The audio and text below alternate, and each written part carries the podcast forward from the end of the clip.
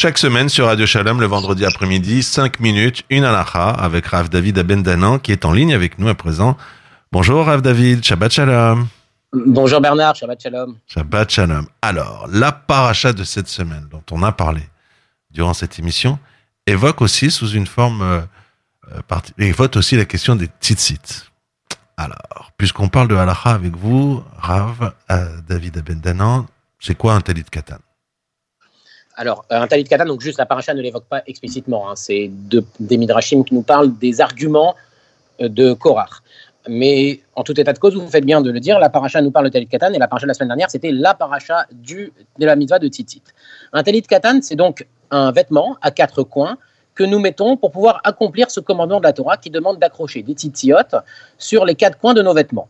Étant donné que dans notre société moderne et dans notre façon de nous habiller, nous n'avons pas de vêtements à quatre coins, pour accomplir cette mitzvah, eh bien, on a l'habitude de mettre un vêtement exprès fabriqué pour être en situation de pouvoir accomplir cette mitzvah de titit. Et sur ce vêtement, nous mettons les titiotes sur les quatre coins afin d'accomplir cette mitzvah tassée, ce commandement positif de la Torah.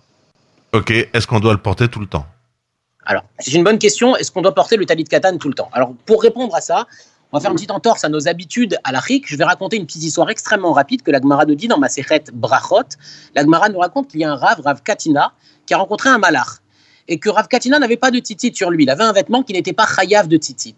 Et le malach lui a reproché. Et il lui a dit, mais pourquoi tu ne mets pas un vêtement qui est chayav de titit Le Rav Katina lui a dit, mais tu vas pas me reprocher de ne pas accomplir une mitzvah. On peut reprocher à quelqu'un de désobéir à ce que la Torah demande, mais moi je n'ai pas de vêtements à quatre coins tu ne peux pas me reprocher de ne pas en avoir. Et là, le malach a dit à Rav Katina, oui, je ne te le reproche, puisque dans les moments de colère, dans les moments de rigueur dans le ciel, eh bien, on peut tenir rigueur à un homme, même parce qu'il ne s'est pas mis en situation d'accomplir une mitzvah. Par conséquent, tu devrais te mettre dans cette situation d'accomplir la mitzvah de tzitzit.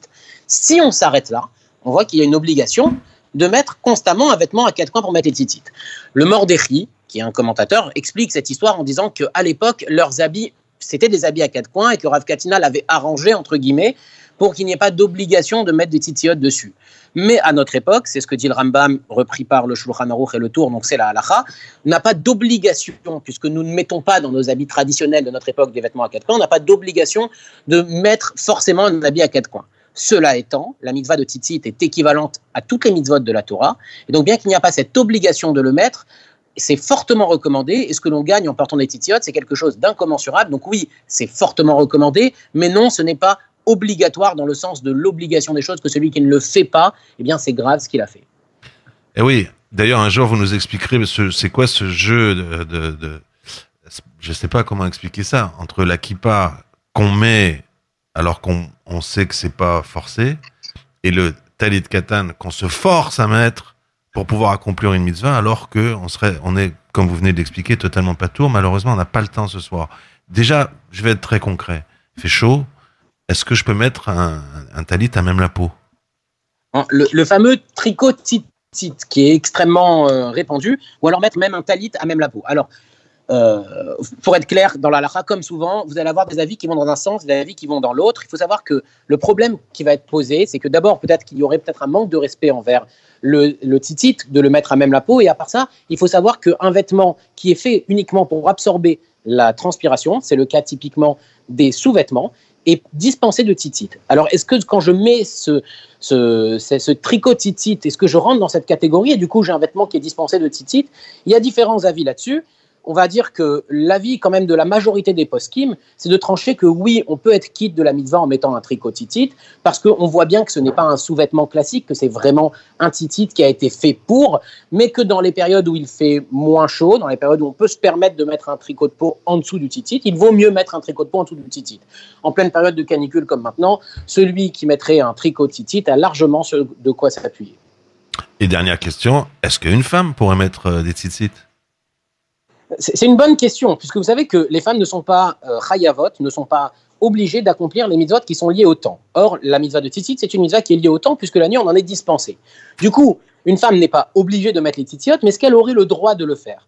Eh bien là, il faut savoir que dans la halakha, non, une femme n'a pas le droit de mettre les tzitziot. Deux raisons là-dessus.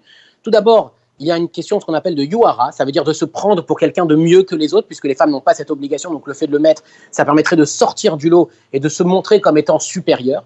Et il y a un autre souci, c'est le problème de kligever alisha. Une femme n'a pas le droit de mettre un habit d'homme. Or, les tzitziot sont considérés comme un vêtement d'homme. Par conséquent, une femme n'a pas le droit de mettre un tzitzit qui est considéré comme un vêtement d'homme. C'est interdit. Rav, vous avez de la chance qu'on a décidé que ça durerait que 5 minutes, parce que là, vous donnez les arguments, comme on dit en français populaire, euh, pour vous faire battre. Vous me dites non, elles le mettent pas. Pourquoi? Parce que euh, les, on a décidé que les hommes seuls le mettaient. Or, les femmes, je veux dire, vous faites de la rhétorique là.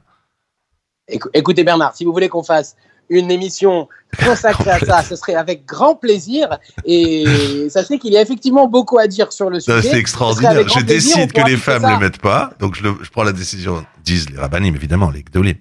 Donc voilà. Et donc ce qui fait qu'elles n'ont pas le droit de le mettre, puisque j'ai décidé de pas le mettre. Bah, alors pourquoi tu prends la décision qu'elles n'ont pas le droit de le mettre Un peu différemment, très rapidement étant donné que les femmes ne sont pas chayavot, ne sont pas astreintes de porter ce vêtement, et que ce n'est pas l'habitude, puisque je vous ai expliqué qu'il y avait aussi un problème de yohara, un problème d'orgueil en portant un vêtement qu'on n'a pas l'habitude de porter, parce que la lara ne demande pas de le faire.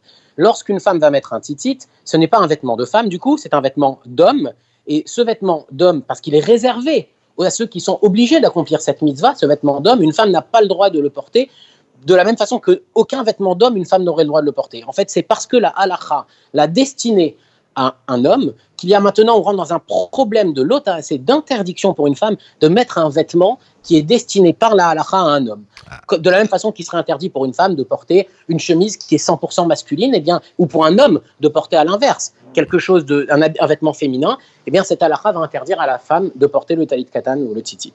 Je constate avec plaisir, Rav David Abendanan, que si on vous pousse contre le mur, vous êtes tout à fait prêt à vous défendre. Et je vous attends la semaine prochaine pour me dire pourquoi on ne met pas les tzitzit la nuit et pourquoi les femmes ont le droit de faire Netilat Loulav. Bonsoir à vous. Bonsoir Bernard. À la semaine prochaine, le rendez-vous est fixé. Shabbat Shalom.